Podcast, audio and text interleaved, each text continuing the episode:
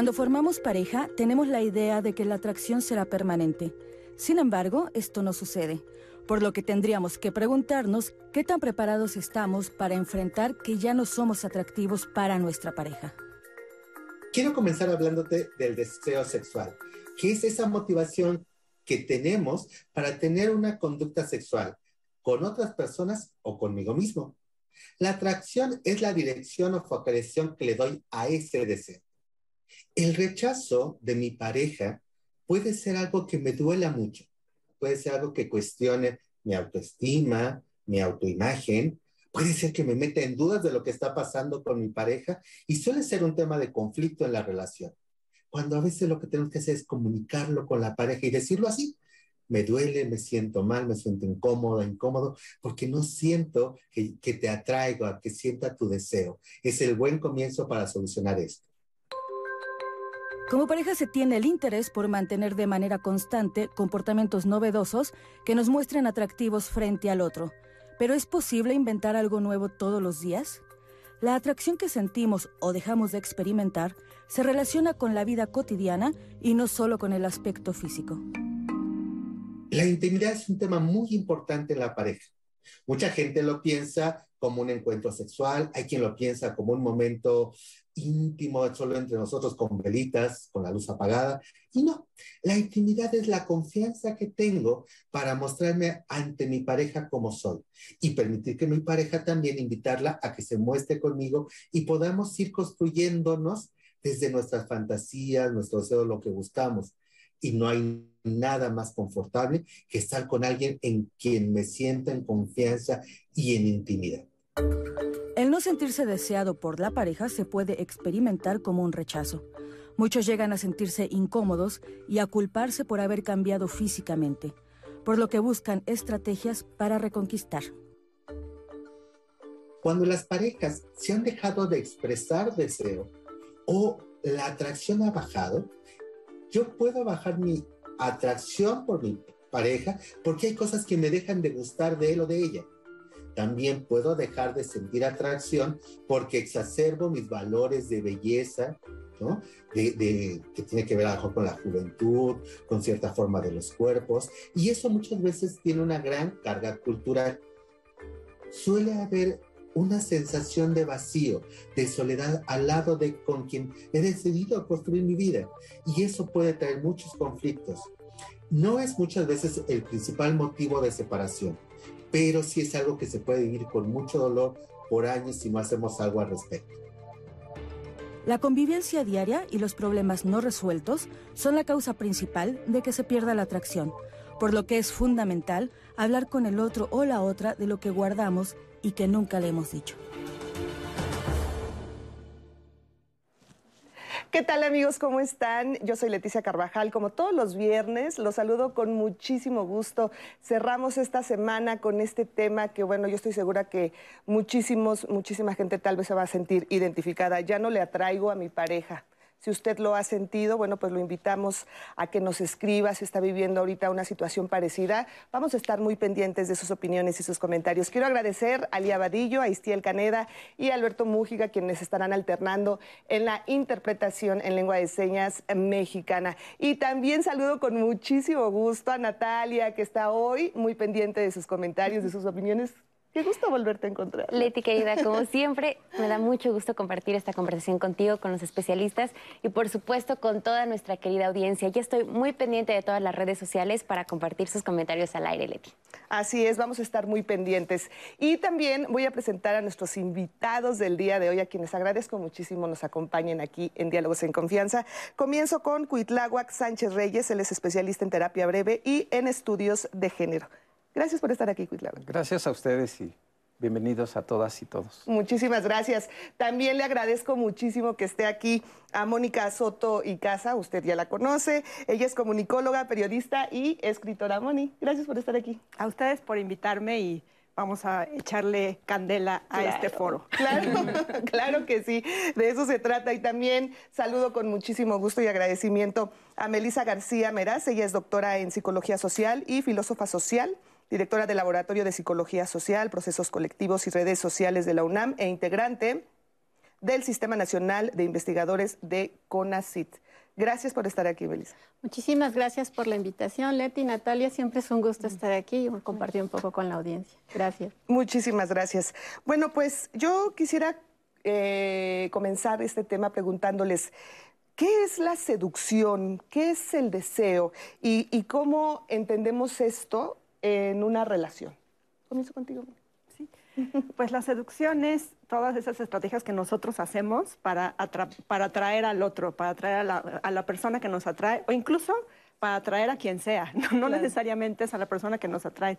Son todas estas herramientas que durante toda la vida vamos adquiriendo para lograr este fin de emparejarnos con alguien. Aunque también se puede seducir a un empleador, se puede seducir a, un mesero que te atiende, se puede seducir a cualquier tipo de persona, pero bueno, para lo que nos ocupa hoy, pues es eso, ¿no? Esas herramientas para convivir con esa persona.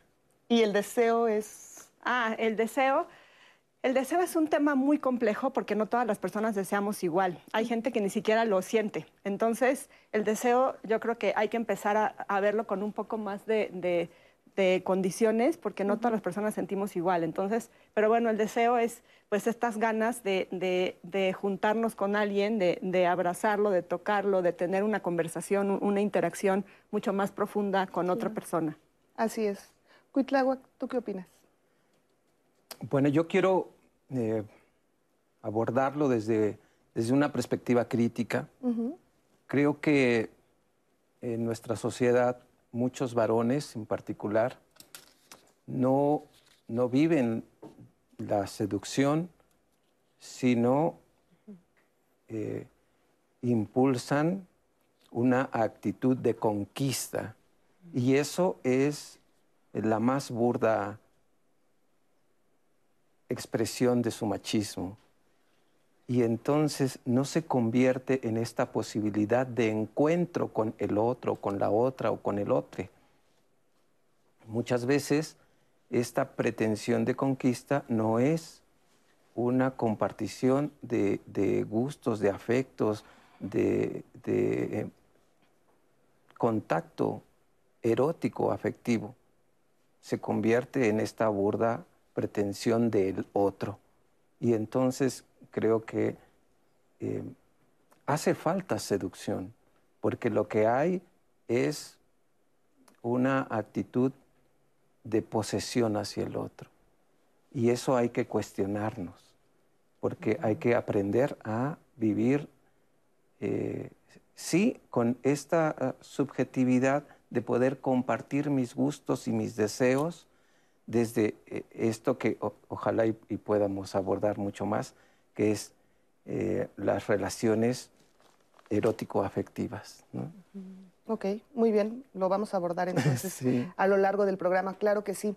Y ahora, uno siempre quiere sentirse deseado por la pareja, ¿no? Incluso, como tú dices, por otras personas. Pero, ¿qué pasa si no siento que yo ya le causo deseo a mi pareja, ¿cómo lo enfrentamos? ¿Cómo nos sentimos? Porque muchas veces podemos sentirnos hasta rechazados, ¿no es así, Melissa?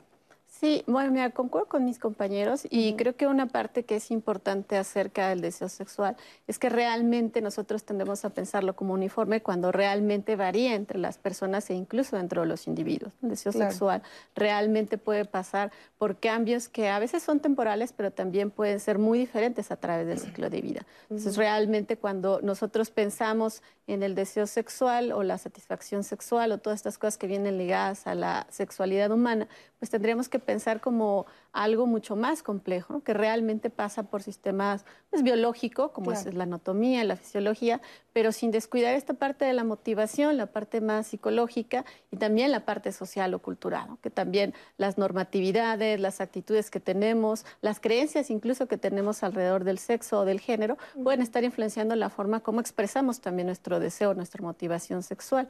En el caso, por ejemplo, de una pareja, pues es claro que la relación va pasando por diferentes fases y esto va haciendo que la gente también cambie tanto su deseo como su motivación, pero también su ejecución sexual.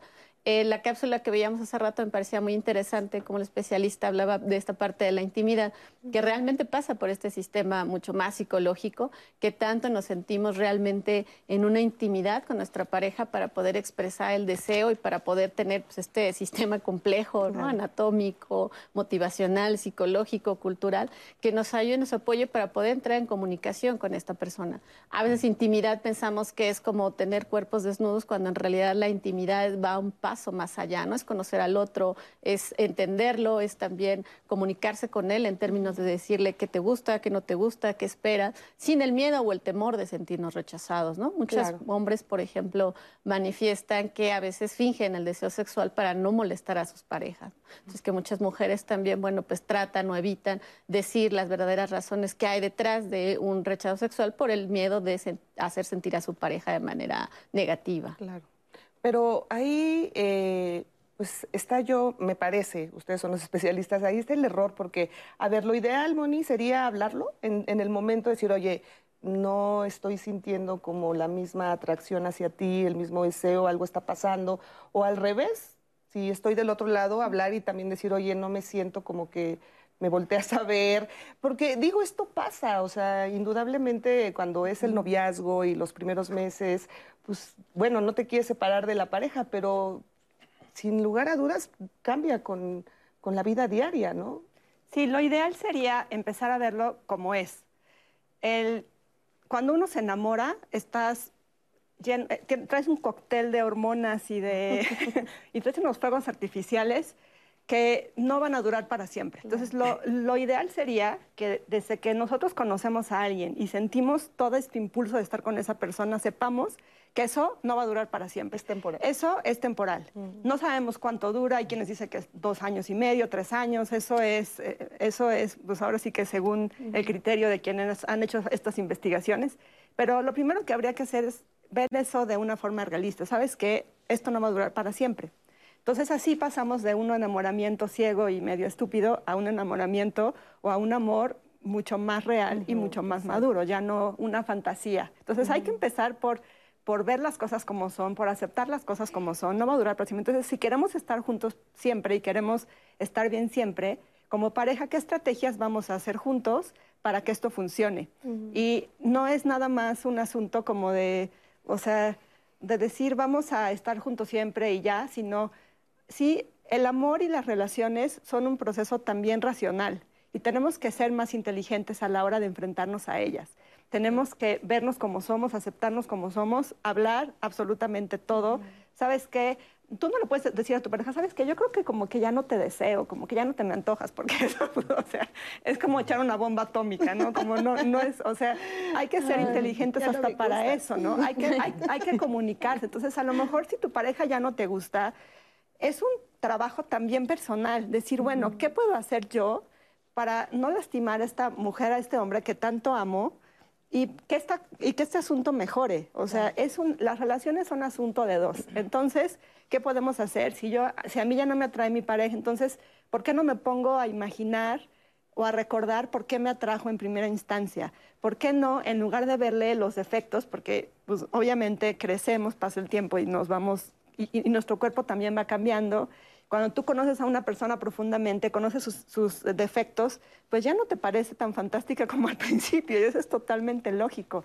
Y eso es un, puede ser un golpe a la atracción física también. Entonces, recuperar eso que nos gustaba, recordar o reconocer de la persona que tenemos enfrente en el presente, qué nos gusta y qué podemos hacer para que la atracción crezca. Es un asunto entre dos. No le puedes decir a tu pareja, ya no te me antoja, sino oye, ¿por qué no hacemos, por qué no jugamos a un, juego de rol y hacemos como que no nos conocemos? No sé, hay mil estrategias para eso y no necesariamente implica decirle a la persona. Hay que tener responsabilidad afectiva, no puede uno andar por la vida diciendo todo como lo está pensando, pero sí puede uno ir por la vida reconociendo qué está sintiendo y tomando cartas en el asunto.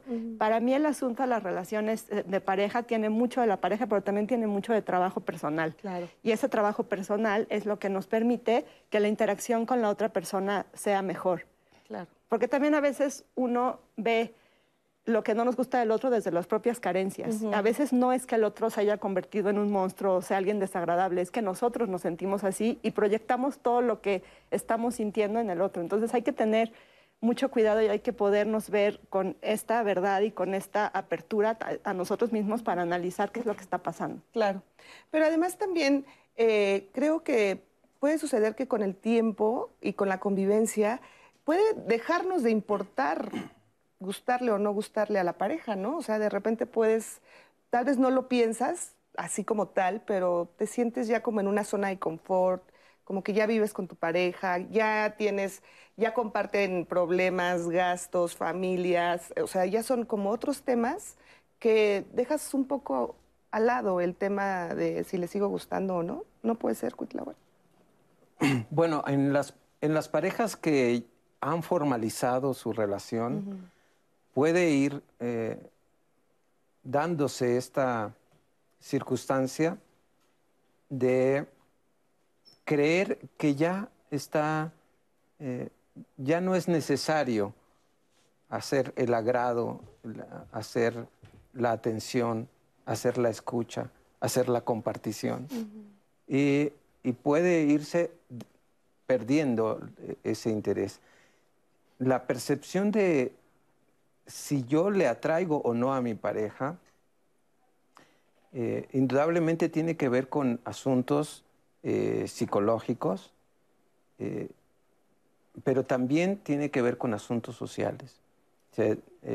tiene que ver con esa influencia sociocultural de lo que somos. el ser humano es una, no es unicasual es multicasual. O sea, no hay una sola causa del por, cual, del por qué no sienta atracción.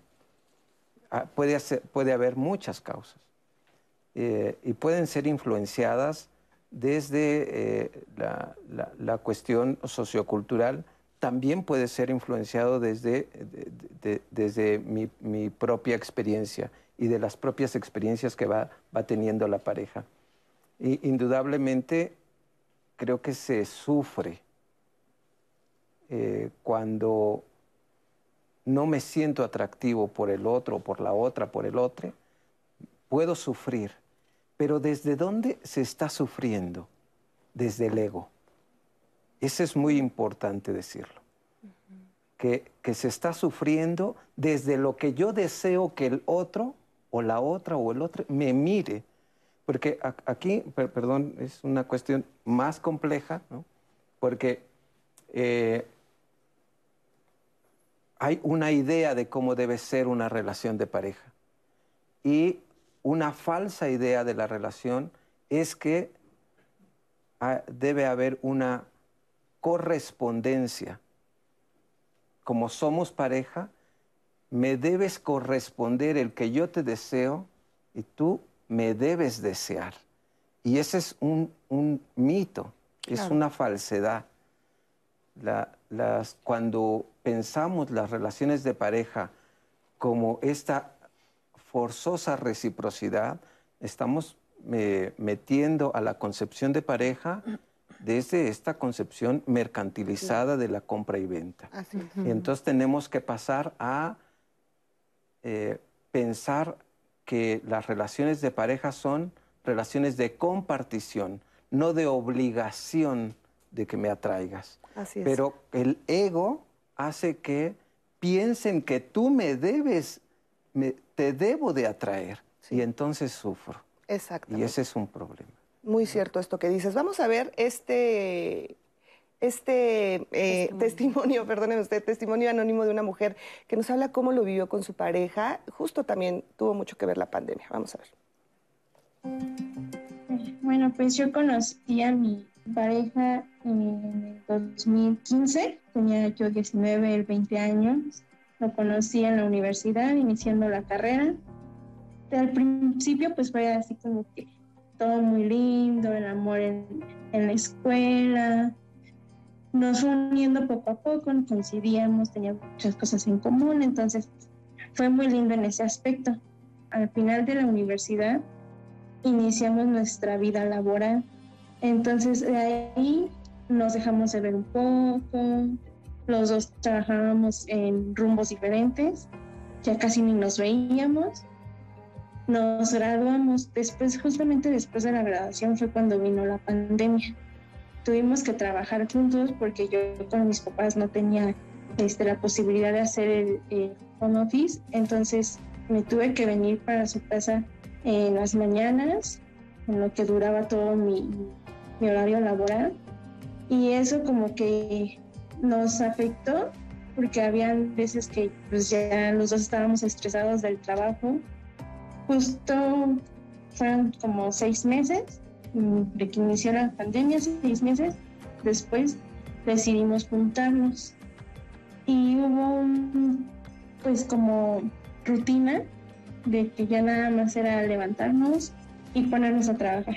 Entonces, yo creo que todo esto nos afectó yo me di cuenta que ya no era lo mismo la cuestión de irnos a acostar, despedirnos.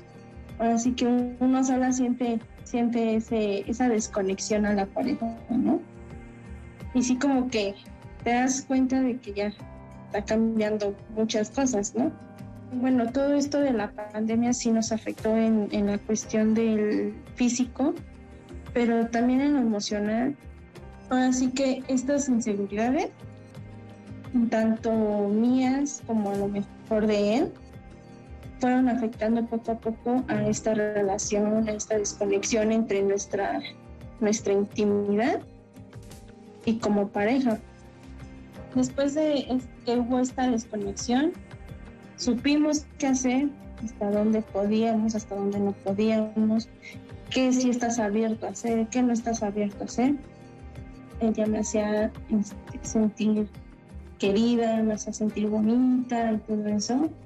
Hubo un proceso que nos hizo madurar como pareja, individualmente, y eso fue lo que nos, nos conectó nuevamente. Pues sí, se dice que hay que renovar a la pareja día a día, pero ya escuchábamos en este testimonio, ¿qué pasa con la rutina? ¿Qué pasa cuando compartimos todo con nuestra pareja?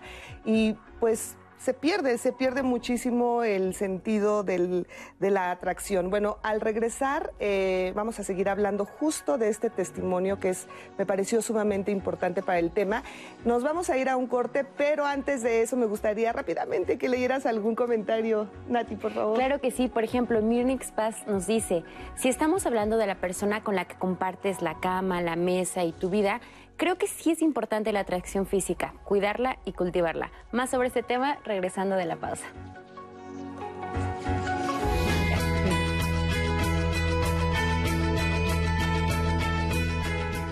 La falta de atracción por la pareja casi nunca tiene que ver con cambios físicos, sino con problemas no resueltos en la relación.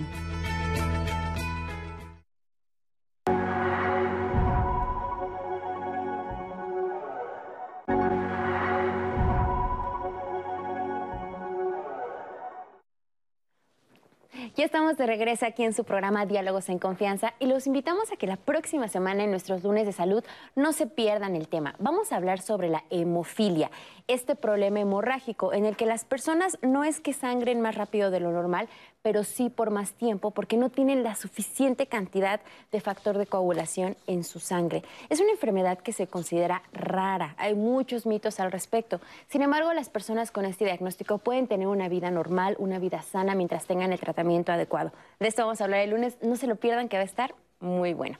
Y continuando con nuestro tema de hoy, ya no la traigo a mi pareja gracias a las personas que están participando en redes sociales. Recuerden que estamos totalmente en vivo en Facebook, en Twitter, en YouTube y también se pueden comunicar con nosotros a través de nuestra línea telefónica, el 55 51 66 40 00. Vamos con la voz de nuestra audiencia, Leti, especialistas. Por ejemplo, en Facebook nos dice Chable Zapata, una reflexión muy a tono con lo que nos contaba Cuitlahuac acerca de este machismo, este sentimiento de pertenencia que permea en muchas relaciones. La cultura machista que continúa en Latinoamérica, este pensamiento de que las personas nos pertenecen hasta que tenemos su atención para maltratarlas, abandonarlas, también tiene que ver la educación con la que se cría esta generación. Somos lo que vemos, lo que leemos, lo que escuchamos. Lejos de dar un buen ejemplo y sensación de satisfacción, se promueve el estereotipo de belleza inalcanzable. además de la poca preparación que se tiene para mantenerse en buen estado físico y mental también. Mireya Torrentera nos dice, cuando una mujer u hombre se casan, seguido se escucha ese pésimo y malintencionado consejo de, ya te casaste, ya deja de cuidarte. Y hay personas que desafortunadamente sí hacen caso de eso y descuidan mucho su peso, su higiene, su apariencia, con la obvia reacción desfavorable de su pareja.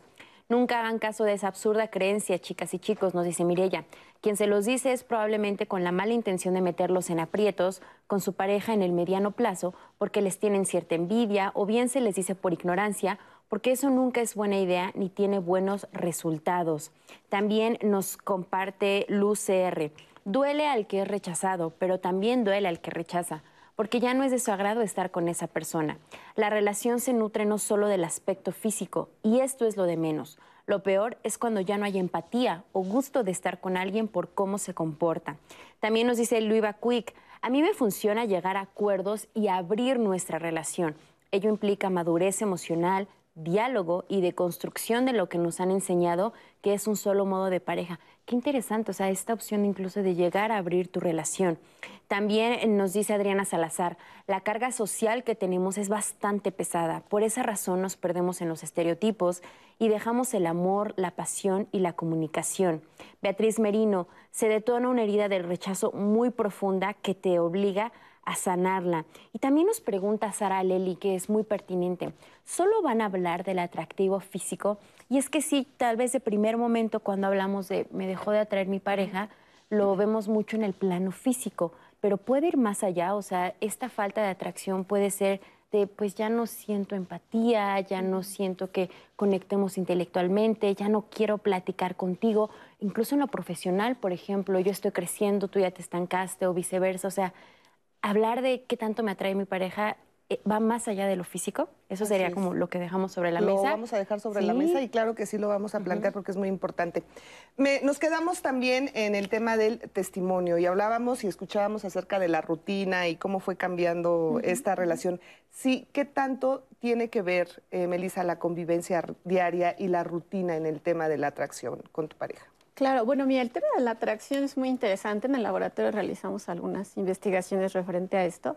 Realmente cuando ah, tú pones a una persona en citas a ciegas, uno de los mayores satisfactores es el atractivo físico. De hecho, muchas investigaciones pues sí reflejan que los que más reportan enamorarse a primera vista son los hombres, detonando que realmente el atractivo físico es algo muy importante en esta primera situación de, acercamiento, ¿no? digamos, de formación, de impresión. Sin embargo, también es cierto que lo que nos parece atractivo es diferente a través del tiempo y a través de los individuos.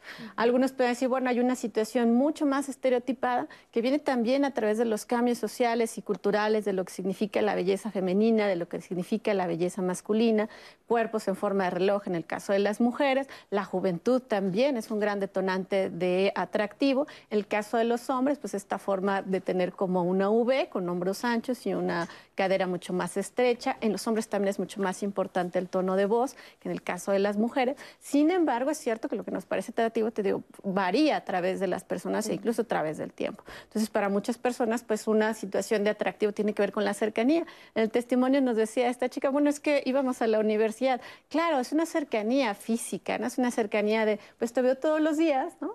Siempre le digo a mis estudiantes, bueno, ustedes entraron el primer día a clases y nadie les parecía atractivo y a mitad de ese semestre, pues como que a alguien ya les parecía atractivo y al final de semestre ya estaban emparejados. ¿no? Tiene que ver con esta atracción física de alguien que está cercano a nosotros y que empieza a compartir con nosotros pues actitudes, normas, valores, porque estamos juntos en la carrera, porque nos gusta la misma área, porque estamos muy relacionados a esta situación y porque pasamos tiempo juntos. Entonces realmente el área eh, que habla o que eh, investiga acerca de las primeras interacciones es sumamente interesante porque realmente cuando se da esa situación de atracción, pues es el momento también en el que empezamos a generar mucho más intimidad, ¿no? Nos empieza a llamar la atención esta persona, queremos conocerla, no queremos conocerla solamente físicamente, sino también en cómo se comporta, qué cosas sabe, hay un área muy profunda ahora con las redes sociales, sobre todo Facebook, en el que las personas están generando intimidad de una manera muy rápida, porque como te metes al perfil, pues entonces puedes ver sus amigos, sus publicaciones, sus gustos, sus intereses, y parecería que conoces a esta persona de mucho tiempo cuando realmente apenas la estás conociendo. Tienes un lado positivo en generar mucho más intimidad, pero también, por supuesto, tiene un lado negativo al pues provocar, por ejemplo, la coacción o estar acosando o estar revisando o estar controlando las redes sociales. Entonces estas dos cosas. Lo que genera la intimidad, pues sí tiene que ver por un lado con esta parte muy positiva de querer a alguien, pero también muy negativa de estar todo el tiempo. Es un poco lo que le pasó a la chica del testimonio, ¿no? Dice, bueno, estábamos juntos en la universidad, nos llevábamos bien, había atracción, había una cercanía de estar juntos, de compartir cosas en común, pero viene la pandemia y vienen cosas pues que todos tenemos, ¿no? No somos solo este ser biológico, también somos este ser motivacional, psicológico, de gusto por alguien, pero lo social y lo cultural no se puede detener. Viene una situación cultural, social, mundial, en la cual la gente se ve enfrentada hacia situaciones que antes no percibía. Estar todo el tiempo con una persona, encerrados, sin la posibilidad de ver a otras personas, en una situación que ellos no veían venir, ¿no? entonces estamos todo el tiempo juntos, estamos todo el tiempo viéndonos, entrando en intimidad y llega momento en el que se aparece el conflicto. El conflicto también es inherente a todas las relaciones. Cómo las parejas pueden luchar con esto para salir adelante y para transformarlo en algo positivo es lo realmente bueno de la relación. Cuando va cambiando, muy bien lo decía la compañera, no va cambiando la atracción física, pero se mantienen otro tipo de atractivos, ¿no? atractivo por quién eres, cómo te ves, qué te gusta, qué convivimos, pero también la parte del atractivo de dejar una parte de nosotros como en nuestra propia intimidad, nuestra propia forma de cambiar o de ser nosotros mismos, esa parte que no conoce por completo nuestra pareja y que a veces no estamos acostumbrados a vislumbrarlo porque la misma convivencia de estar todo el tiempo juntos, de tener que vernos todos los días por la pandemia, deja como esta parte de de pues tratar de sorprender a la pareja, ¿no? De, y a nosotros mismos también, de tratar de ser diferentes, de cambiar, de modificarnos. Y era un poco lógico, o sea, el estrés que nos ocasionaba pensar ya en una pandemia, en un tema mundial, además hacer home office con tu pareja y si a eso le agregas los niños que tenían que tomar clases, bueno, pues como que ahí dices, ¿y ahí cómo le haces? ¿no? Además, creo que sí es una carga muy, pero muy pesada para, para nosotros. Digo, hablo de hombres y mujeres, ¿eh? Porque al final de cuentas, pues tú lo ves en la televisión, en las series, en las telenovelas, y bueno, ves a la mujer que acaba de parir y la ves ya súper maquillada y al otro día sale, bueno, con el cuerpazo y entonces la tacona. O sea, es algo irreal, o sea, la realidad pura y dura es otra, o sea, es, es así, ¿no? Es pura, o sea, y entonces de repente siempre dicen, es que ya se descuidó, es que ya está más gordo, es que ya se dejó, es que es una fodonga. Digo, así es como lo dicen y así es como lo plantean. Y la realidad es otra. Entonces siempre me parece que tiene que haber muchísima empatía, muchísima comprensión por parte de la pareja. No puedes decirle, oye, ayer pariste y hoy te tienes que poner el vestido sexy. O sea, perdón, sí hay que tener esa empatía con tu pareja, ¿no es así, Simón? Sí, claro, hay momentos en que uno puede relajarse y no, y no, y no tener que estar perfecto, perfecta siempre, ¿no? Si tienes una pareja que tiene un trabajo muy pesado, que pues no vas a esperar que el fin de semana se levante a las 7 de la mañana y esté perfecto para irse a correr juntos. O sea, cuando acaba de nacer un hijo, pues no vas a esperar que la mujer se esté preocupando porque no está maquillado, porque no trae el lipstick. O sea, hay momentos en que uno sí puede, sí puede relajarse. Digo, también tenemos una pareja para compartir, ¿no? No estamos tenemos que dejar de ver a la pareja como, como si estuviera uno en competencia con todas las demás mujeres o todas las demás hombres, los demás hombres del mundo, porque entonces me ganan a esta persona que, que ya elegí, que supone, se supone que yo tengo una relación más profunda, ¿no? Hay momentos en que nos, en que nos, por supuesto que nos podemos relajar. También tenemos que, que, ver que aprendemos a relacionarnos y siempre a, o sea, lo pensamos como hacia afuera, ¿no? Uno te dice, es que las mujeres se arreglan para que, que, las otras mujeres vean que ella es más guapa, ¿no? Mm. El hombre tiene éxito profesional o se va al gimnasio para causar envidia en los demás. Y no aprendemos que uno se arregla y uno se cuida por estar bien uno. Porque todos nos lo enseñan hacia afuera. Tenemos que siempre demostrar, tenemos que siempre ser como esta persona perfecta que, para que los demás admiren, ¿no?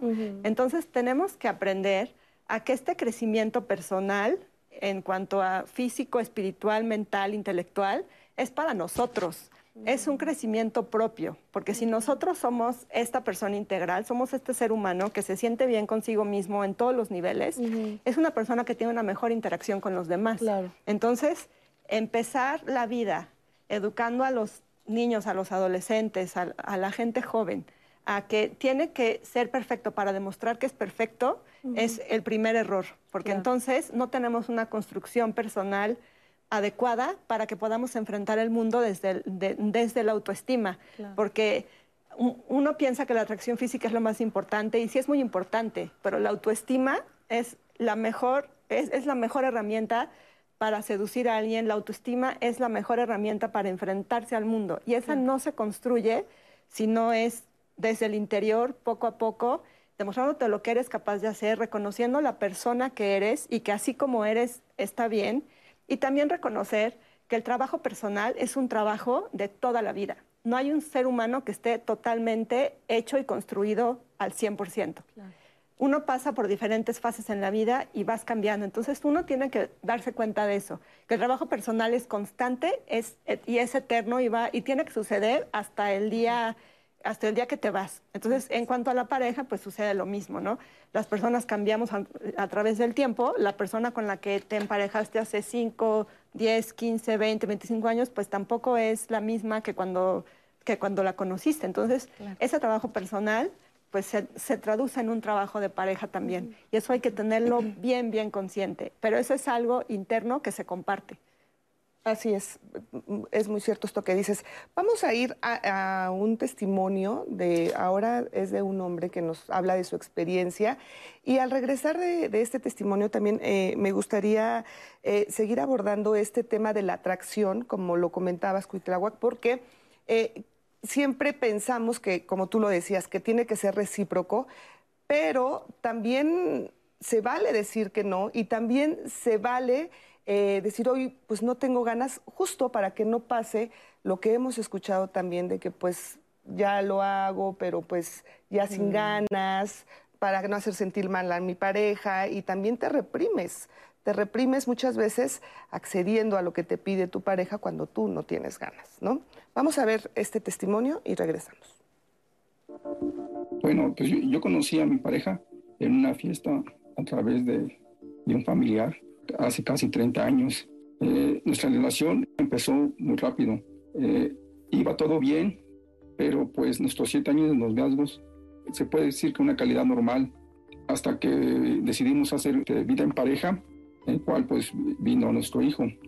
nuestro hijo este, pues vino a, reforzar nuestra relación. Sin embargo, bueno, eh, pues yo, ahí ya empecé a tener un, poco de, menos atracción hacia, hacia ella. ¿Por qué? Porque pues yo ya veía a la madre, ya, no veía yo a una, una pareja. Eh, al pasar del tiempo llegó nuestro segundo hijo. Ahí pues que no pasó esto, pero sin embargo eh, nuestra relación se fue haciendo monótona. Ya, ya, no es lo mismo tener una relación de nada más dedicarnos tiempo a, nosotros mismos, como ya, tener que compartir responsabilidades, gastos y otras cuestiones que se llevan dentro de una relación o dentro de un matrimonio. Ella siempre pensó que yo estaba enamorado lo suficientemente de ella como para que yo no me fijara en otras mujeres. Sin embargo, pues no fue así ella se, empezó a descuidar su físico y su arreglo personal. Eso hizo que yo volteara a ver a otras mujeres, me la pasaba bien con ellas, bueno, hasta el grado que pues, tuve mis, aventuras. A partir de ahí, pues nuestra relación se, vino hacia abajo y empezaron los problemas, los reproches, los reclamos, la desconfianza sobre todo, por lo que me fui alejando poco a poco de ella desde hace tiempo, yo creo que por ahí más o menos de 9, 10 años, dormimos en camas separadas y eso fue como un acuerdo. Pues eso pues, hace que, que, ya no haya contacto, ya no haya relaciones muy pocas. También eso fomentó a que a mí ya no me trajera. Y pues, ahorita, pues básicamente llevamos una relación pues más como amigos que, que como una relación de pareja.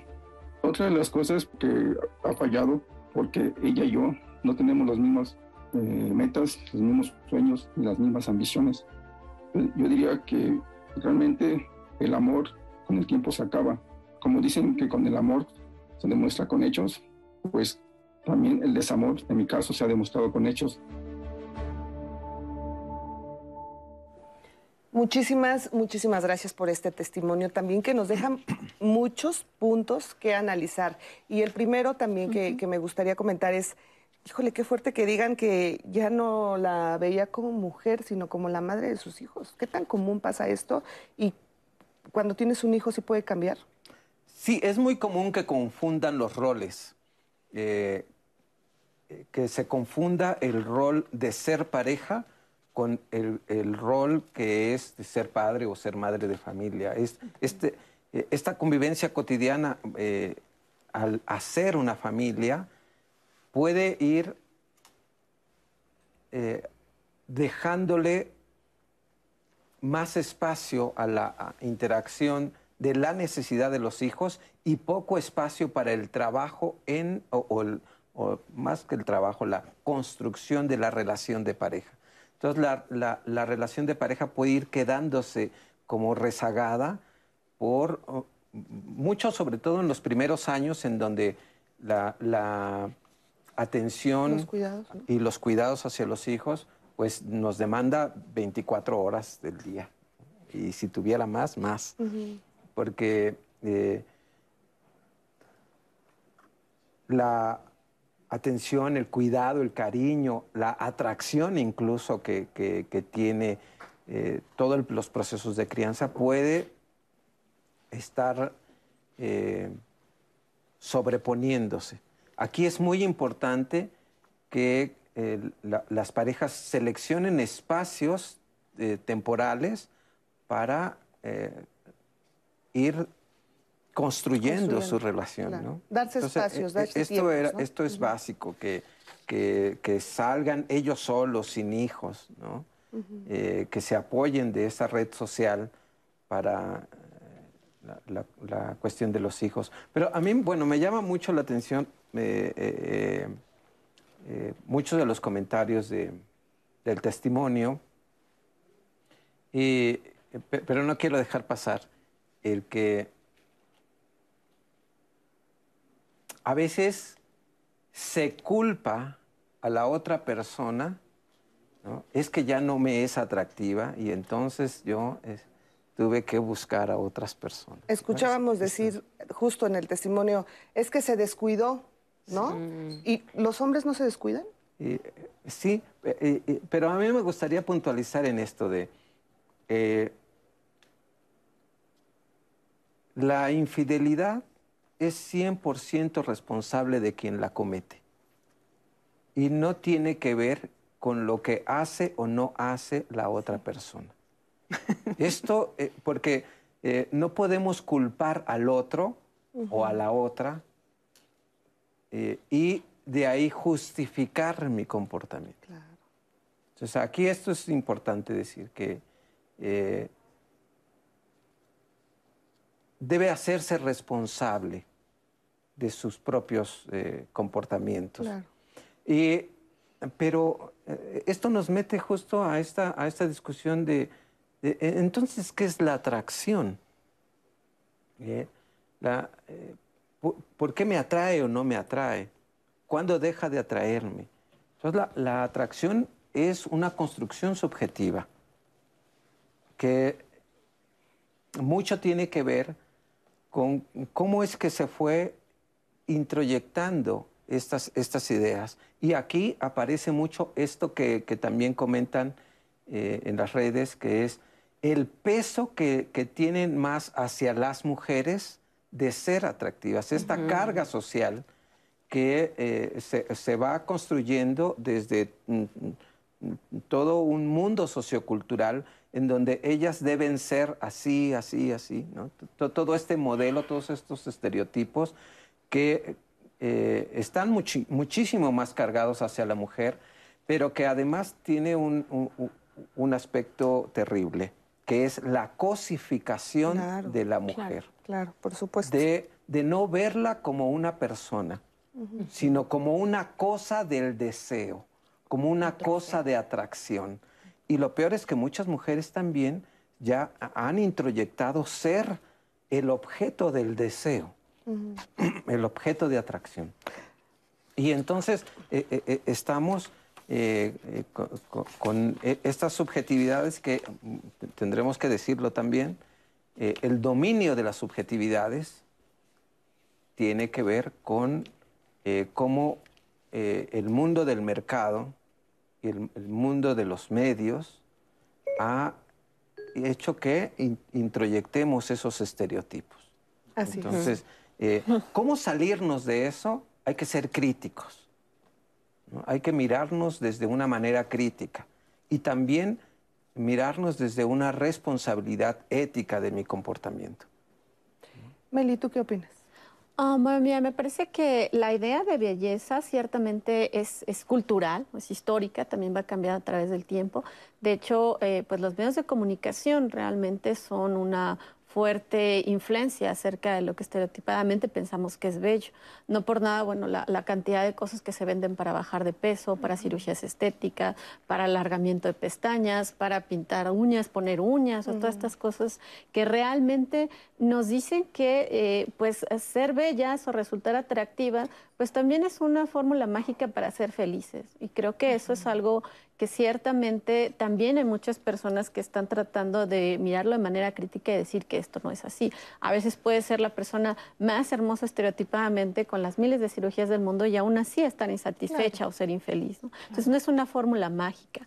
Lo que sí creo que eh, pasa, sobre todo en los matrimonios, y sobre todo los que son más tradicionales, es que nosotros a veces como mujeres en esta sociedad moderna tenemos muchísimos roles que cumplir. Tenemos el rol eh, de ser mujeres exitosas, de ser mujeres que van a citas y tienen dinero suficiente para pagar, pero también una conversación interesante, pero también una carrera exitosa, también el deseo de ser madres, también el deseo de cuidar a los hombres, también el deseo de estar en casa y de mantener un hogar. Entonces, realmente las demandas en términos de roles que enfrentan las mujeres son muchísimos. Así es. Si alguien dice en el hogar como, es que la mujer se descuidó, bueno, es que criar a un bebé, a veces son dos los que llegan al hogar, estar también, y los hombres rara vez se vinculan con tantos roles, rara vez tienen esta situación de ser exitosos, de tener trabajo, de tener una plática, pero también cuidar a los niños, estar en el hogar y demás, eh, no tienen esta doble, triple, cuádruple demanda, ¿no? Tienen las mujeres. No, y además todavía dicen, pues nada más cuida a los niños y está en la casa, ¿no? Nada más. O sea,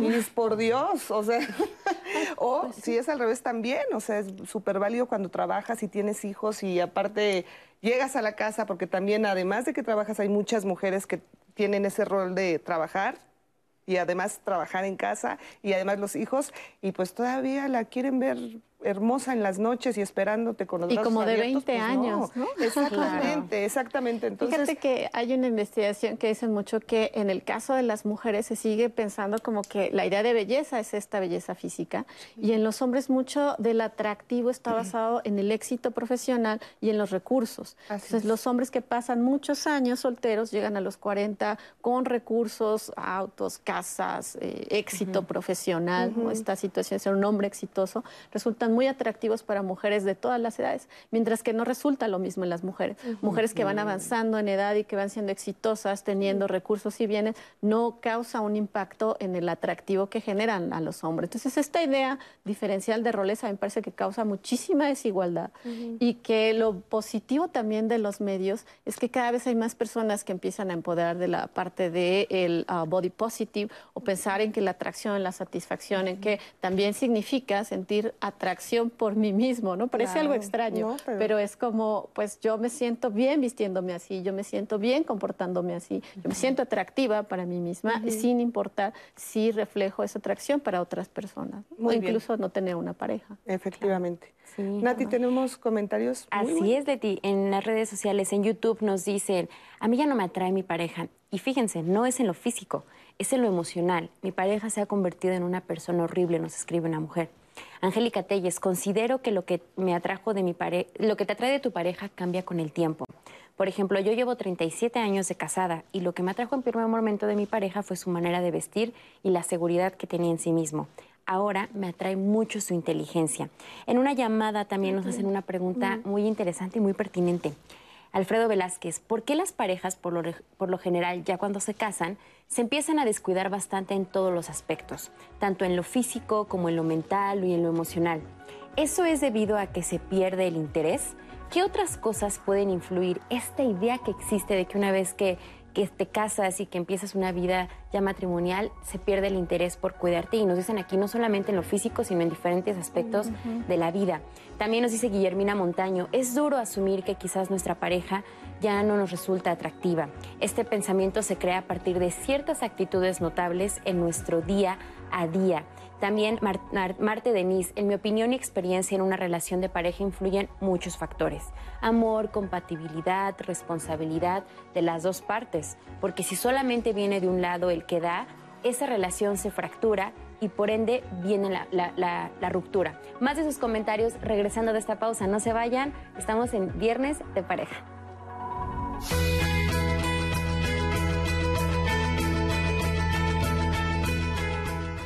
Los mensajes culturales respecto al sexo son facilitadores o inhibidores del deseo, la conducta y la satisfacción sexual.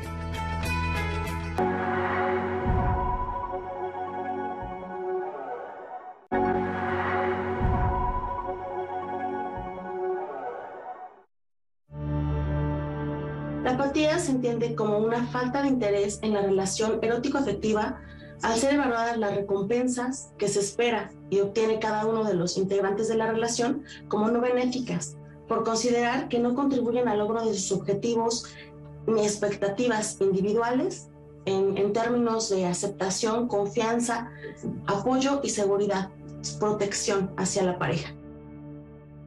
La apatía genera tres aspectos. Uno, falta de involucramiento. Dos, falta de novedad. Y tres, conflictos. Esto impacta en el interés sexual hacia la pareja porque hay distanciamiento físico y emocional hacia el integrante de la pareja, no se dan actividades estimulantes y se generan conflictos. El cambio es algo importante para los seres humanos.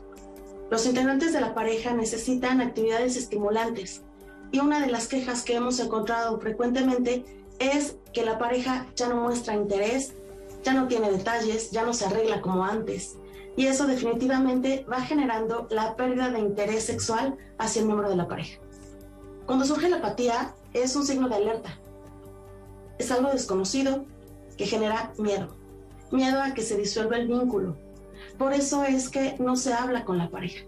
Se expresa, sí, pero de forma de queja. Se vive en constante queja, en reclamos, en discusiones, va creciendo el conflicto y esto es porque no se tienen medios adecuados de resolución de conflictos por un lado, pero también de manejo y regulación emocional. Cuando surgen estas señales de alerta, cuando empezamos a sentir apatía en la pareja, podemos tomar dos caminos. Número uno, puede ser un factor estimulante para buscar actividades novedosas que involucran a la pareja. Por otro lado, eso también es un momento de reflexión. Pero esta reflexión conlleva una suma responsabilidad. Si se decide que ya no hay satisfacción en la pareja, ya no se están obteniendo los satisfactores, ni se está cubriendo las expectativas, lo favorable sería buscar la paz individual y en ese sentido disolver el vínculo. Muchísimas gracias a Paola Aguilar por esto que nos comenta acerca de la apatía. Ahorita lo vamos a retomar, pero se han quedado muchas respuestas pendientes de todo lo que nos ha leído Natalia. Y una de ellas fue la que comentó en un principio Nati acerca de, a ver, tiene que ser, hablamos de atracción y todos nos vamos al tema sexual, al tema físico, pero la convivencia, pero las metas, las ambiciones, como bien lo comentaba Nati, como lo escuchábamos en uno de los testimonios, tiene que ver para que ya no sea atractivo o atractiva mi pareja. O sea, estas, estos otros temas que no nada más es físico, o sea, es la convivencia, es, leía un, un comentario en Twitter que decía, es que no nos importa lo físico, sino también no me gusta cómo me trata mi pareja. Y eso obviamente pues merma esta atracción. ¿Sí tiene que ver, Sí, claro que tiene que ver. Eh, y yo quisiera decir que para eso existe algo que se llama noviazgo. en el noviazgo tú conoces a la persona. Entonces, lo ideal sería que uno se casara hasta que ya conocieras más a la persona. Pero como estamos en, este, en esta sociedad de que todo tiene que ser instantáneo, nos enamoramos y nos queremos casar, pero ya. O sea, no queremos esperar tres, cuatro, cinco años para conocer un poco más. Incluso cuando ya llevas más, más de dos años, todo el mundo te dice, pues es, ¿y cuándo la boda, no? Porque... La presión. Pero en realidad uno empieza a conocer a la gente después de ese tiempo. Entonces, lo ideal sería que en el noviazgo, pues uno pudiera ver ciertos aspectos que ya casado empiezas a ver con, la, con, la, convivencia cotidiana. Hay algunos aspectos que se pueden ver, ¿no? Cómo trata a la persona que le sirve, a, los meseros, al taxista, al quien te abre la puerta. Eso dice mucho de una persona. Cómo trata a su mamá, tanto hombres como mujeres, cómo tratan a su papá, cómo hay, hay, ciertos aspectos, si se queda dormido hasta las 2 de la tarde, si lleva sin trabajo seis meses y en lugar de estar buscando se queda acostado, o sea, hay ciertos, ciertos aspectos que uno puede ver desde el principio de cómo va a ser una persona y cómo va a ser contigo. Estamos, digo, hay, hay muchísimas relaciones que que, que se casan luego, luego, y entonces pues no hay este conocimiento profundo de cómo es. Entonces uno se empieza a conocer en el matrimonio. Entonces cuando uno conoce a alguien y cuando quieres formar una familia o una pareja, hay temas de los que uno no habla y que es básico que uno hable, ¿no? Como infidelidad, pues qué va a pasar si a mí se me antoja otra persona, ¿no? ¿Qué va a pasar si, si, si nos, si te quedas sin trabajo, me quedo sin trabajo yo, cómo vamos a repartir el dinero, quién va a atender la casa, si tenemos hijos. Este tipo de acuerdos se hablan antes. Y claro que no son acuerdos este, en piedra, que no se puedan cambiar, claro que pueden ir cambiando con el tiempo, pero cuando uno tiene una pareja tiene que poner sobre la mesa todos los temas importantes e incluso algunos que no sean a lo mejor tan importantes y llegar a este tipo de acuerdos para que la cosa funcione mejor. Entonces, pero uno no quiere hablar de eso porque cómo vamos a ensuciar nuestro idilio erótico romántico. Ni lo pero, piensas. Pero es que hay que pensarlo. O sea, cuando quieres formar una pareja, si en la organización de la boda te peleas todos los días, pues a lo mejor hay que replantear la idea de, si, de, si, vamos a funcionar juntos ya que tengamos hijos. Hay muchísimos aspectos. Y algo que yo quisiera decir, que, que siempre que lo digo todo el mundo me quiere matar, es que los, los seres humanos somos monógamos emocionales, pero no somos monógamos sexuales. Entonces, la gente que dice se descuidó y por eso ya no se me antoja mi, pareja y por eso volteé a ver a, alguien más como el, testimonio, esa es una patraña, porque volteamos a ver a la gente de todas formas. Es una ilusión pensar que la persona que nos eligió y la persona que elegimos va a ser la única que, con quien vamos a querer estar a nivel sexual e incluso a nivel intelectual para toda la vida tenemos que empezar a ver eso con, esa dosis de realidad y con esa, pues, con esa sacudida y que es fuerte. No eres la única persona con la que va a querer estar tu pareja, así como esa persona no es la única persona con la que vas a querer estar tú. Te puedes involucrar emocionalmente profundo y, enamorarte de una sola persona a la vez, que ahora ya sabemos que incluso te puedes enamorar de más, no a ese nivel de, de compromiso, eso sí es algo muy monógamo, pero a nivel sexual, no. Y entonces ahí es donde nos damos cuenta que la fidelidad está, más bien la infidelidad está a un sí o un no de distancia, que la persona que eres tú y la persona con la que estás están ahí porque han hecho una elección del día a día, porque tienen un proyecto de vida juntos y porque quieren construir hacia allá sin perder esa individualidad. Pero siempre hay que poner esto sobre la mesa, hay que llegar a acuerdos y cumplir esos acuerdos, porque entonces de, esa forma tenemos más conciencia para tener una pareja. Y una pareja más consciente es una pareja mucho mejor, incluso para separarse en el momento en que uno piensa que ya no quieres estar con esa persona. La mejor forma de separarse de alguien que ya no te atrae a nivel que sea o con quien ya no quieres estar no es dando gritos y sombreras y azotando puertas, sino tomando una decisión consciente, platicada y respetando al otro, porque se puede uno separar así, también nos, enseñan que, que, hay que pelearse a la fuerza, ¿no? Y no es así uno con ese tipo de acuerdos y ese tipo de conversaciones con la pareja puede incluso llegar a un rompimiento sano y a un rompimiento armónico. Así es. Entonces, sí es importante llegar a acuerdos, muy, muy importante. Esto que dices es sumamente importante, Moni, porque todos pensamos que, bueno, o nos han hecho creer que la pareja siempre es para toda la vida, ¿no? Y que tienes que aguantar y que tienes que modificar miles de cosas, pero vas a estar ahí con tu pareja siempre. Y no es así, se vale decir adiós y no todas las relaciones tienen que durar para siempre como se piensa. Y justo de esto nos va a hablar Hugo Bautista. Vamos a escuchar. Cuando alguna de las personas deja de sentir atracción por la pareja, si es posible recuperarla, habría que mirar, eh, digamos, qué elementos primero conforman la atracción o qué elementos conformaron en un inicio la atracción. Pero también creo que es importante que se mire a la pareja de manera mucho más global. Cuando yo establezco una relación de pareja con alguien, es probable que lo primero que me haya atraído de esa persona haya sido el físico, su forma de ser, pero también hay muchas otras cosas que me atraen de la pareja y por eso es que establezco una vinculación. Es común que se piense que en lo cotidiano se va perdiendo el erotismo y por lo tanto se sugieren que hayan cosas, eh, digamos, como nuevas, ¿no? Hay que estar haciendo cosas nuevas todo el tiempo. Pero me parece que de pronto en la pareja eh, lo que es importante es justo erotizar eso cotidiano, ¿no? Sí, claro, las cosas nuevas funcionan, pero en muchas ocasiones en el asunto de la atracción nos vamos inmediatamente a lo sexual, digamos, a lo coital, pero la pareja va más allá de eso. La pareja también tiene que ver con identificar cómo estamos emocionalmente. Se nos enseña que tenemos que ser de una determinada manera para atraerle a las otras personas. Las personas atraemos a alguien no solo por nuestro aspecto físico, también por lo que hablamos, por lo que pensamos, por cómo nos movemos, por la manera en la que vemos el mundo, por la manera en la que vemos la vida. Creo que cuando se ha perdido el interés eh, en la relación, ya no quiero estar con alguien, es importante comunicarlo asertivamente. ¿Qué quiero decir con esto? A lo mejor ya hice intentos de recuperar el erotismo, la relación, ya hice esfuerzos por hacer reacuerdos y me doy cuenta que ya no quiero estar en esa relación y es absolutamente válido. Ninguna relación tiene que durar para siempre, ¿no? Es una idea que se nos ha eh, exigido mucho, que las relaciones son exitosas y duran mucho tiempo.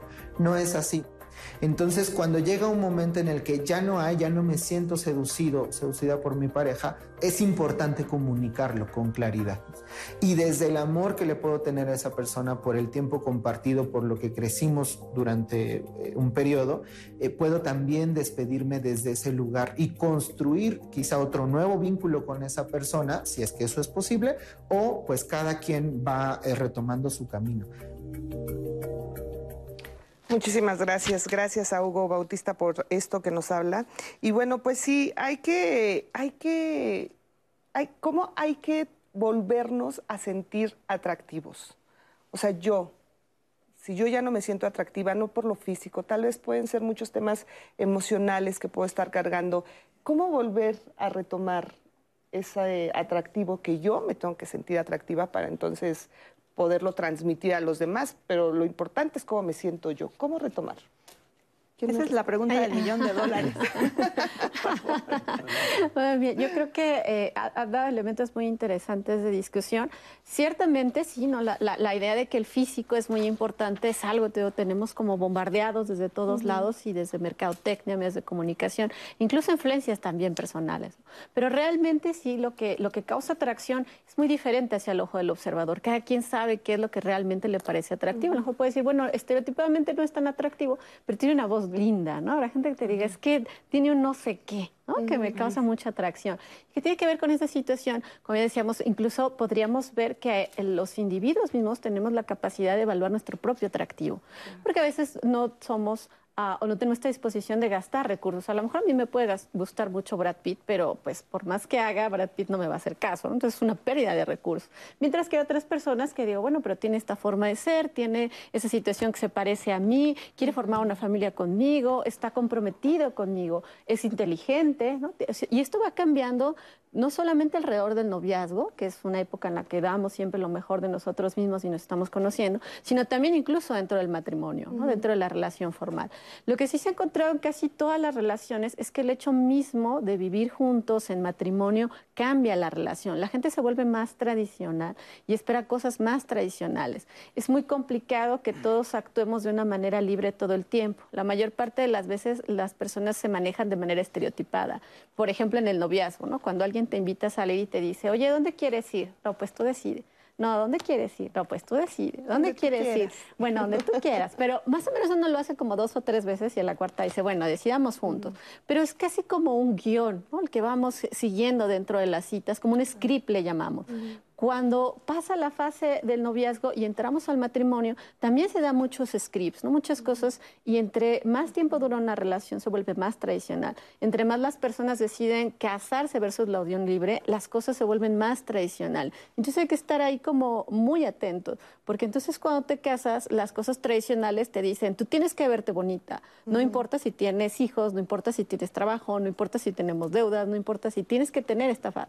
Y yo como hombre, bueno, tengo que ser el proveedor y demás, pero también tengo esta situación de que te tengo que cuidar, tengo que saber en dónde está, tú tienes que darme comer, yo tengo que decir, bueno, vengo a comer, o sea, todas estas cosas que se van volviendo situaciones que crean a veces conflictos en las parejas, que no permiten esta situación de pues realmente ser críticos y darnos cuenta que las cosas no solamente son biológicas, no solamente son psicológicas, son sociales y estructurales también. Vivimos en un país en el cual la educación que tenemos para ejercer nuestra sexualidad es muy poca. Las libertades que tenemos, los derechos humanos, cómo han visto reflejados estos cambios de las mujeres que están entrando más a las fuerzas de trabajo, que están teniendo mejores posiciones y demás, que están pensando en tener una vida exitosa al lado de una vida en pareja, pues a veces las cosas no son tan sencillas, ¿no? la gente podría decir, es que te descuidaste dentro del matrimonio, es que tenía un montón de roles que cumplir y no solamente estaba este de cuando era joven y tenía que ir a la universidad, y arreglarme y estar en la clase, sino que tengo ahora todas estas cosas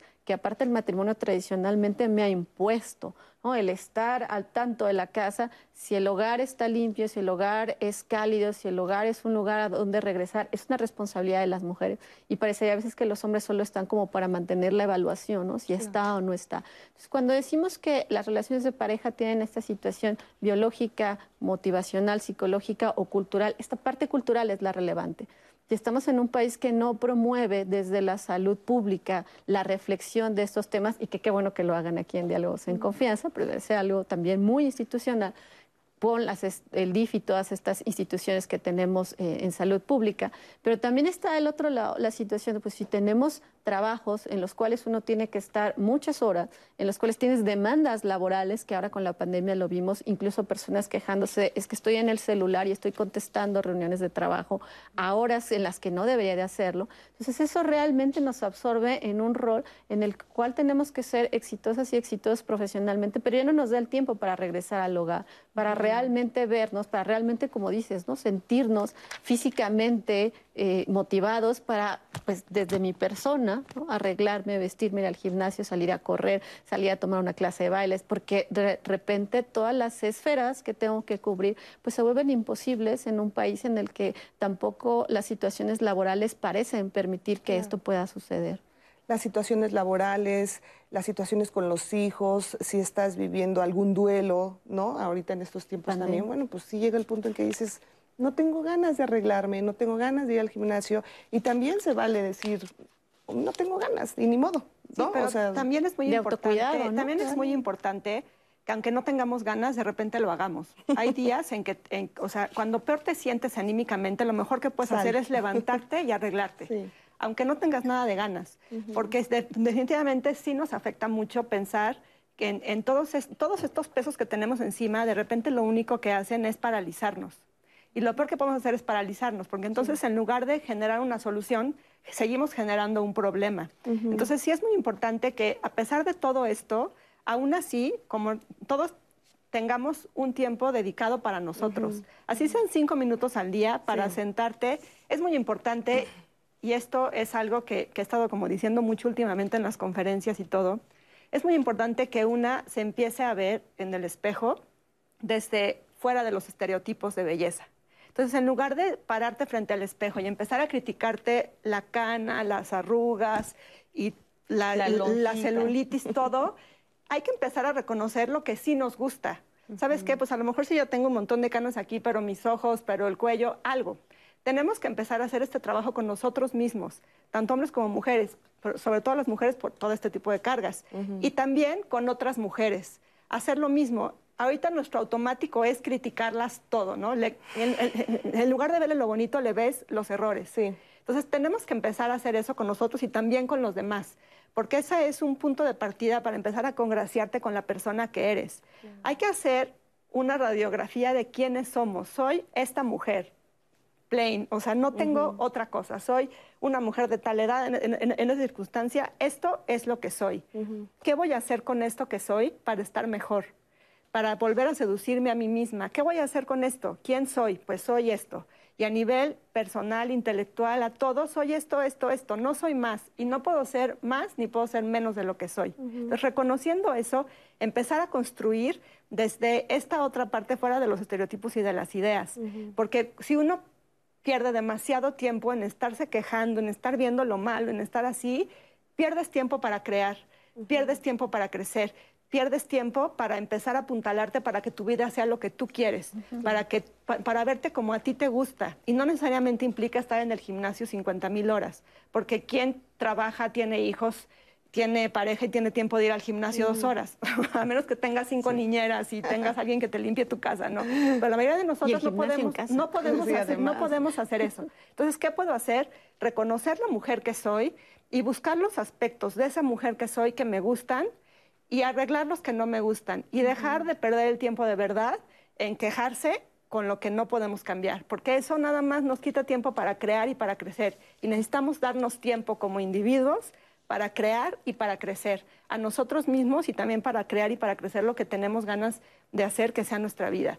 Tenemos que reconocer quiénes somos sin expectativas, aceptarnos como somos y desde ahí construir.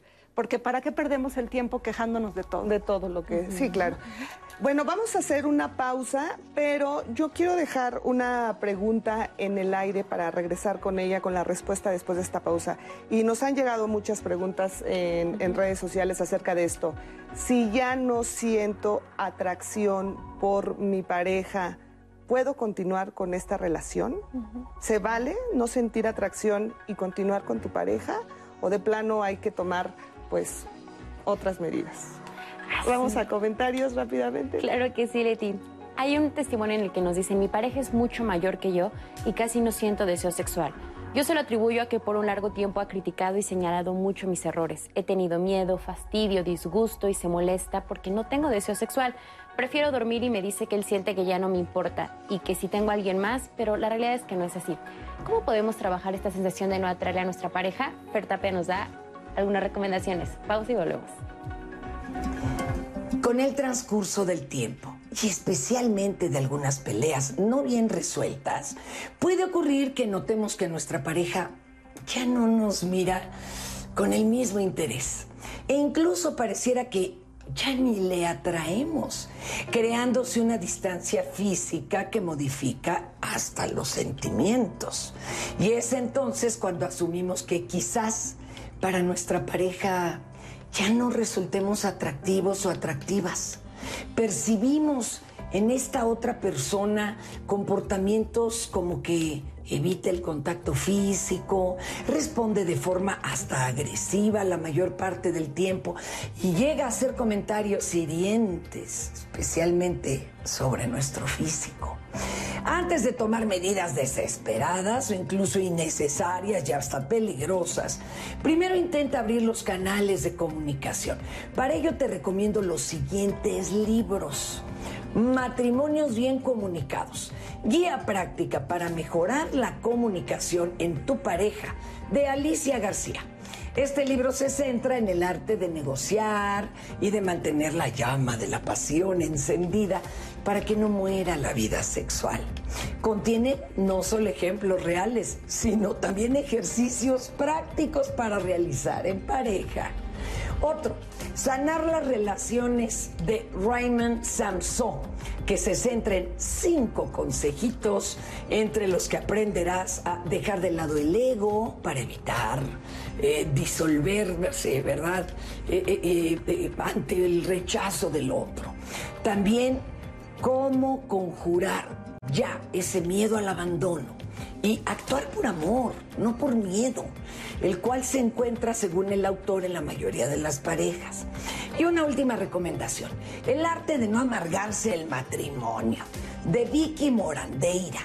Detrás de este libro hay una profunda investigación sobre parejas en crisis que aprenden a ser empáticos y asertivos, partiendo de ser mejores personas para ser mejores como pareja.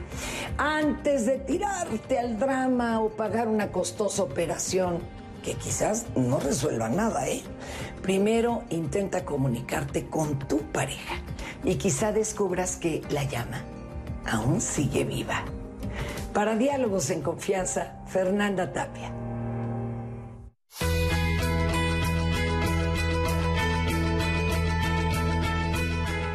La atracción no solo se refiere a lo que nos gusta físicamente de la otra persona, sino también a la afinidad intelectual y afectiva.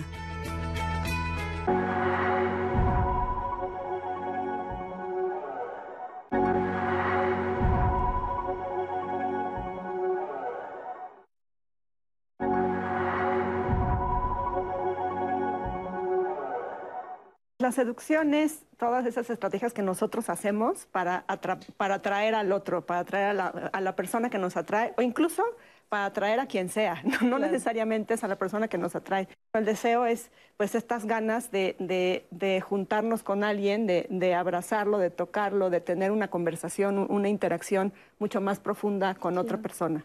Eh, cuando no me siento atractivo por el otro, por la otra, por el otro, puedo sufrir, pero ¿desde dónde se está sufriendo?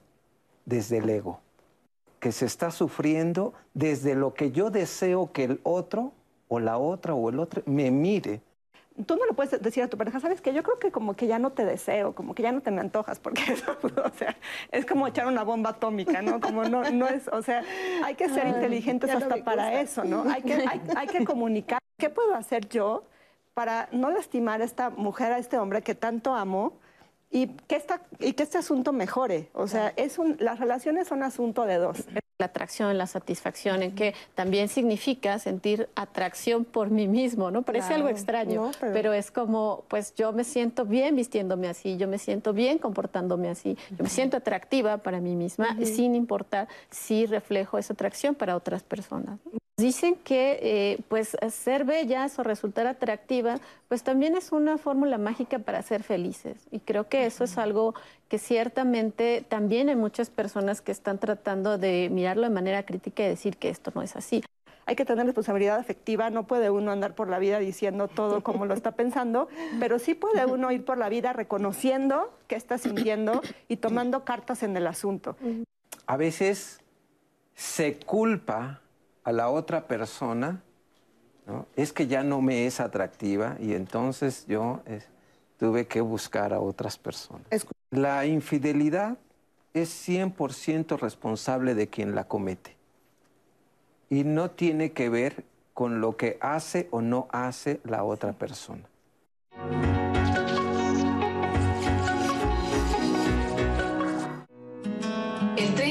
de 1925 se firmó la Declaración de Ginebra, que es una declaración que contiene las garantías para que niños, niñas, adolescentes vean garantizados sus derechos. El mundo venía de un conflicto de posguerra y era importante señalar cuál tenía que ser la protección a niñas, niñas, adolescentes. Que el niño hambriento sea alimentado, la niñez eh, que tenga alguna enfermedad sea atendida, las eh, niñeces que hayan sufrido abandono ser recogidas y con ese espíritu es que la Declaración de Ginebra establece un primer estándar de los derechos de niñas, niños, adolescentes. En 1989, las Naciones Unidas promulgan la Convención de los Derechos del Niño, viniendo de esta historia. De esa convención emana la Ley General de Derechos de Niñas, Niños y Adolescentes en nuestro país, de la cual nace el CIPINA, este sistema de protección. Es decir, México ya tiene leyes e instituciones adecuadas para hacer que estas necesidades, pero sobre todo estos derechos de niñas, niños y adolescentes estén garantizados en todas las acciones de todos los gobiernos. ¿Por qué es importante hablar de esto? Porque en nuestro país todavía seguimos sin darnos cuenta de que niñas y niños son titulares de derechos.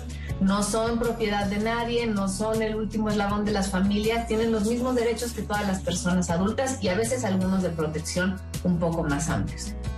De ahí la importancia de cuidar que su participación en todas las decisiones públicas que afectan a su vida esté presente, de ver garantizados en todas las etapas de su desarrollo y sin discriminación, es decir, sin importar dónde viven, cómo son, qué lengua hablan, que todos los derechos a la alimentación, a la educación, a la salud, al libre desarrollo de la personalidad y todos los derechos humanos les sean garantizados por igual.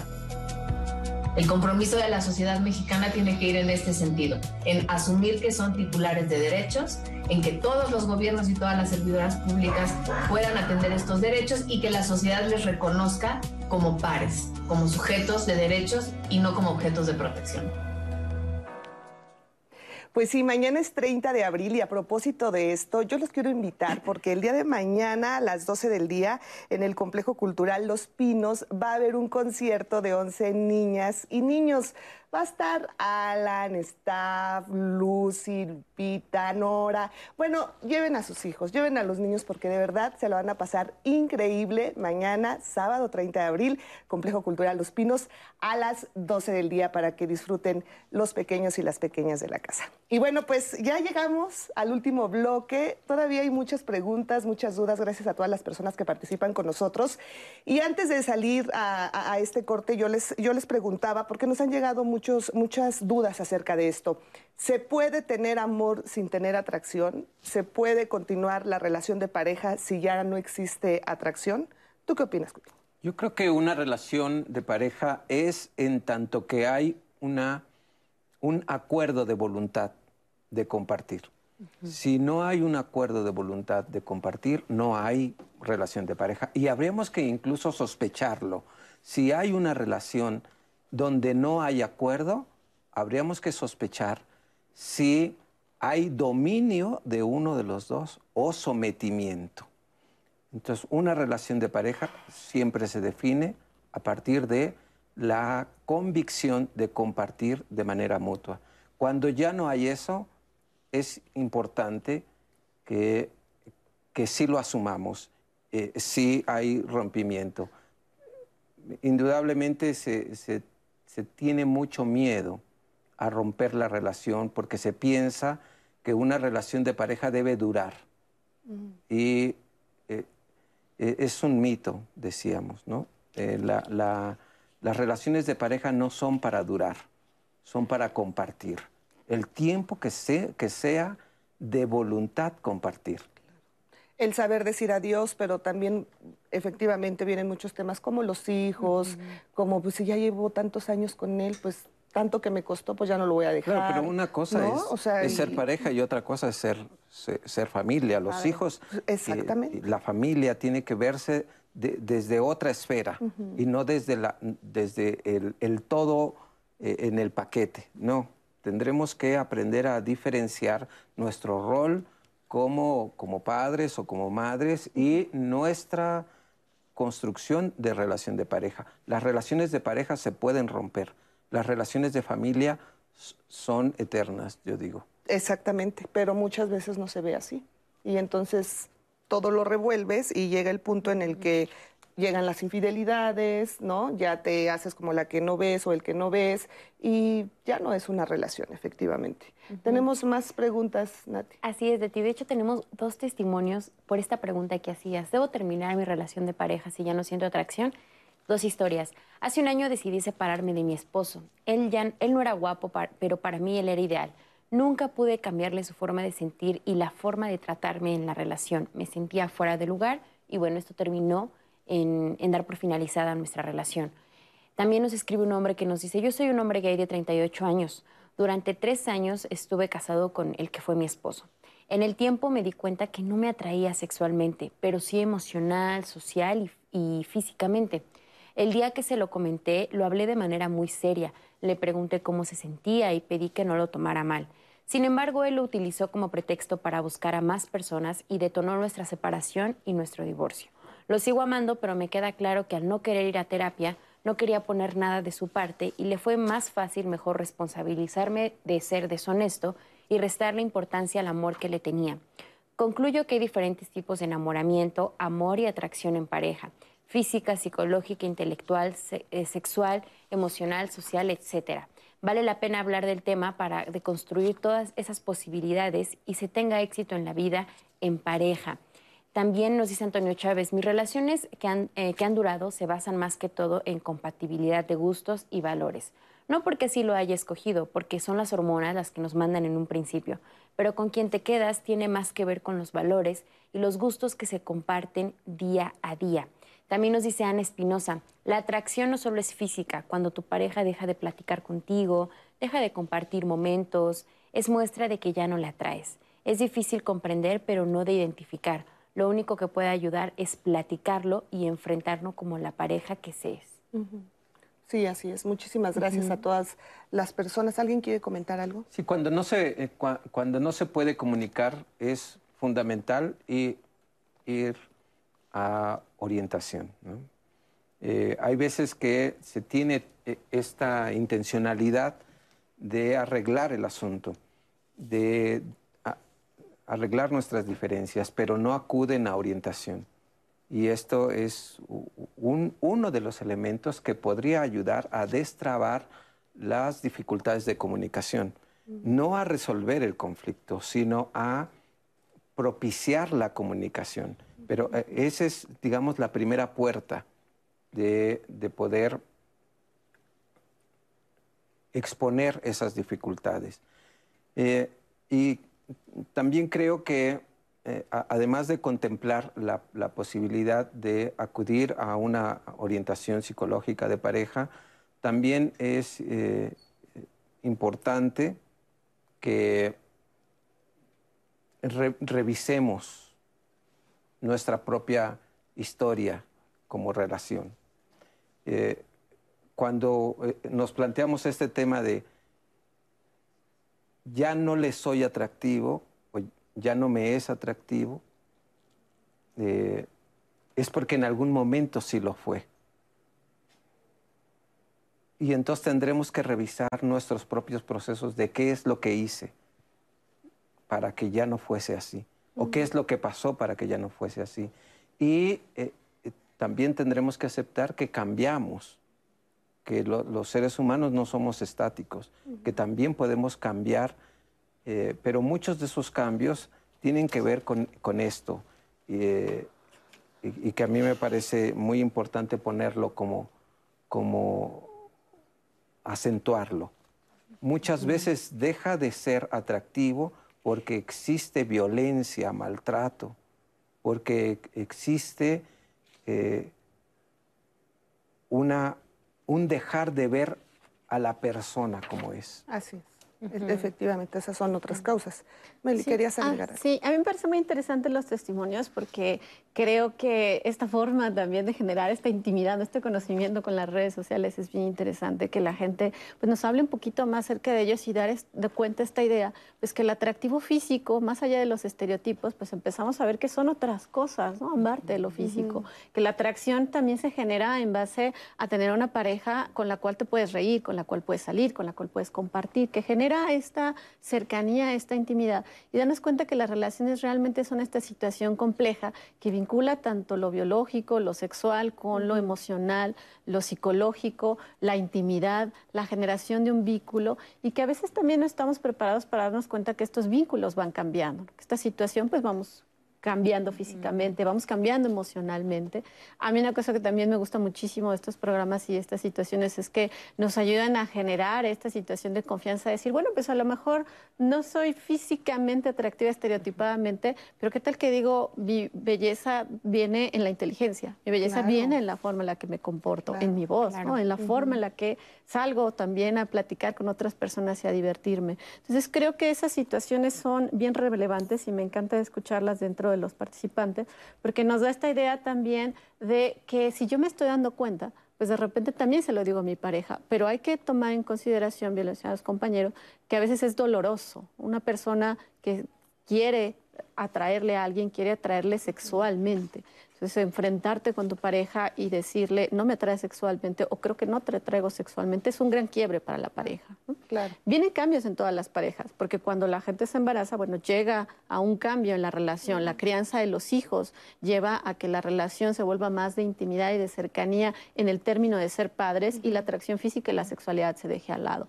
Es una gran situación que puede provocar una separación vienen muchas situaciones que culturalmente estamos acostumbrados a, bueno, salgo un poco de mi relación, tengo una infidelidad, tengo ahí una casa chica, tengo otras cosas y luego regreso a mi, a mi relación, ¿no? Por esta como situación estereotipada de tengo que tener un hogar y una relación en la cual estar fijamente. Ahora, sentirte también poco atractiva para tu pareja, pues sin lugar a dudas te vuelve mucho más vulnerable y muchas veces ni siquiera existe esa infidelidad y tú ya te la estás imaginando por tu propia inseguridad que tienes en ese momento. Ahora, si yo me siento poco atractiva, si tal vez he pasado por algún proceso, si me veo y digo, no sé, estoy engordando o estoy dejándome un poco a un lado, también se vale decirle a la pareja, oye, me estoy sintiendo así, ¿tú cómo me percibes? Porque también eso, a veces uno se crea muchas ideas y la pareja tal vez no lo, no, ni siquiera lo nota, ¿no es así, Simón?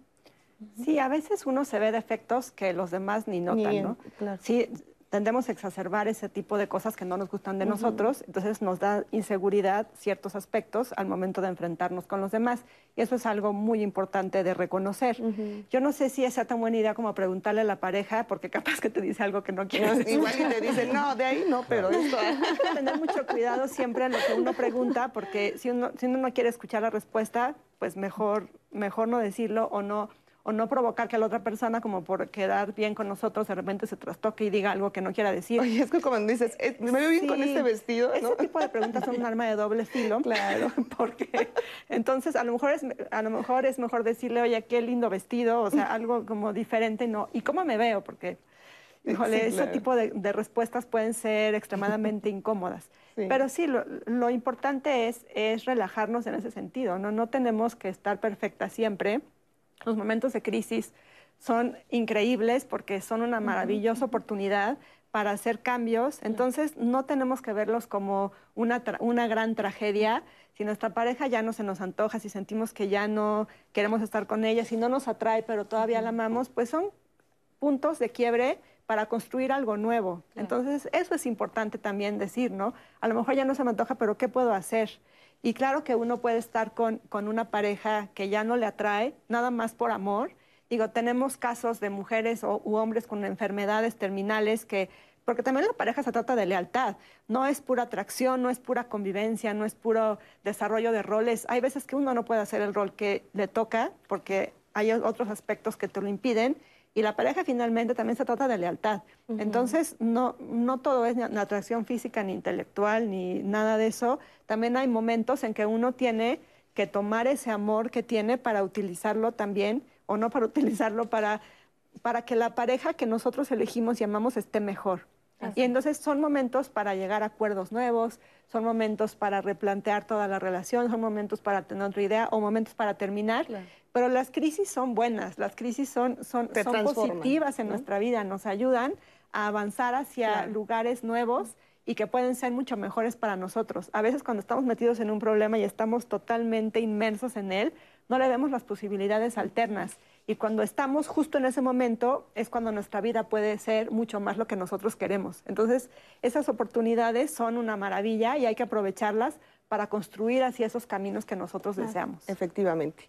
Bueno, pues vamos a hacer un paréntesis porque el próximo viernes vamos a tener el tema Creí que éramos pareja Y además van a ver de lunes a viernes temas buenísimos. Lo invito a ver la cartelera. La próxima semana tenemos programas que no te puedes perder. El lunes hablaremos de la hemofilia, una enfermedad en la que problemas de coagulación de la sangre ocasionan hemorragias. Existen muchos mitos en torno a la hemofilia, así que infórmate con nosotros. Los niños, niñas y adolescentes ya volvieron a la escuela con clases presenciales y en convivencia con sus pares, pero algo tan natural puede resultar angustiante y amenazador después de este largo confinamiento. ¿Cómo apoyar a nuestros hijos e hijas en este proceso? El martes te lo diremos. Hay palabras capaces de marcar a una persona para toda la vida. Sin darnos cuenta, usamos frases y expresiones que son hirientes o violentas, pero también las hay amables que fortalecen la autoestima. ¿Has pensado en el poder que tienen las palabras que dices? El miércoles, reflexiona con nosotros. ¿Quieres trabajar y no sabes dónde buscar opciones de empleo? ¿Sabes qué es y cómo hacer un currículum de manera adecuada? El jueves te compartiremos cómo funcionan las plataformas digitales para buscar trabajo. Te diremos cuáles son sus ventajas y te daremos recomendaciones para que las aproveches de la mejor manera. No te lo pierdas. ¿Has tenido una relación en la que das por hecho que son pareja, pero nunca se habló de ello? ¿Qué sientes cuando la persona con quien sales anuncia que ya tiene pareja? ¿Es necesario terminar algo que nunca existió? ¿Cómo manejaste esta situación? El viernes comparte con nosotros.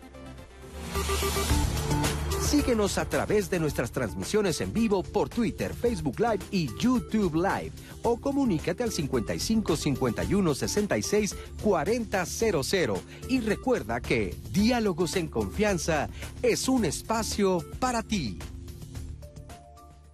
Bueno, pues espero nos acompañen de lunes a viernes aquí en Diálogos en Confianza. Se nos termina el tiempo y me gustaría comenzar contigo, Cuitláhuac.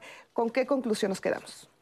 Bueno, yo más bien quisiera exponer esto que, eh, comentamos un tanto, la, el gran reto que, tenemos los varones de buscar eh, otras formas de, la atracción y no solamente quedarnos con estos roles de proveedor, sino de eh, aprender a vivir nuestras relaciones erótico-afectivas, incluso aprender sobre erotismo y de aprender a romper con esos estereotipos de cómo miramos a nuestra pareja.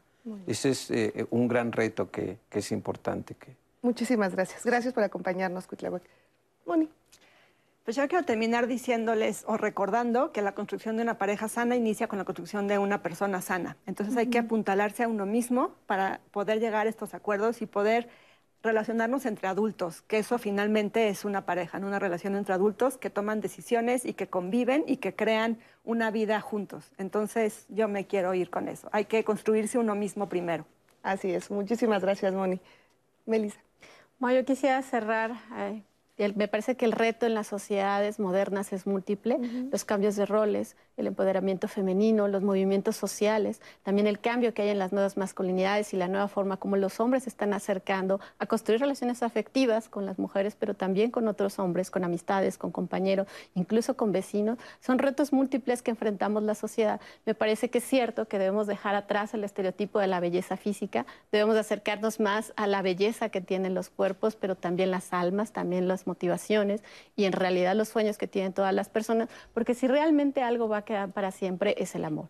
Y es ese amor que va más allá de lo físico, que va a través del compañerismo y que efectivamente puede sobrevivir a una relación que ya terminó a través de la amistad y a través de muchos otros vínculos. Así es. Muchísimas gracias. Gracias, Meli. Cerramos con comentarios, Nati. Claro que sí, Leti. La reflexión final, César Nicolás nos dice, en mi opinión, un pilar muy importante para la construcción de una relación es el autoconocimiento. Además, dejar de lado la idealización y hacernos conscientes que amar es algo que se construye día a día. Gracias a todas las personas que participaron, Marilucia Suárez, María Elena Alarcón, Marema Maguito, Crista Laceta, Patricia Alarcón. Y les recuerdo que este programa queda guardado en todas las redes sociales y en el blog de Diálogos en Confianza pueden encontrar información adicional a los temas de la semana, también el contacto de los especialistas y páginas de internet para que poco a poco tengamos más herramientas para tener una vida plena. Así Muchas es. Gracias. Oigan, y si tienen alguna idea de algún, eh, una propuesta de programa, también aquí lo vamos a leer y lo vamos a tomar muchísimo en cuenta. Así que siempre estamos muy atentos a todas nuestras redes sociales. Gracias. Gracias por acompañarnos. Que tengan un excelente fin de semana. Yo espero que me acompañen a las 2 de la tarde en el noticiario. Hasta la próxima.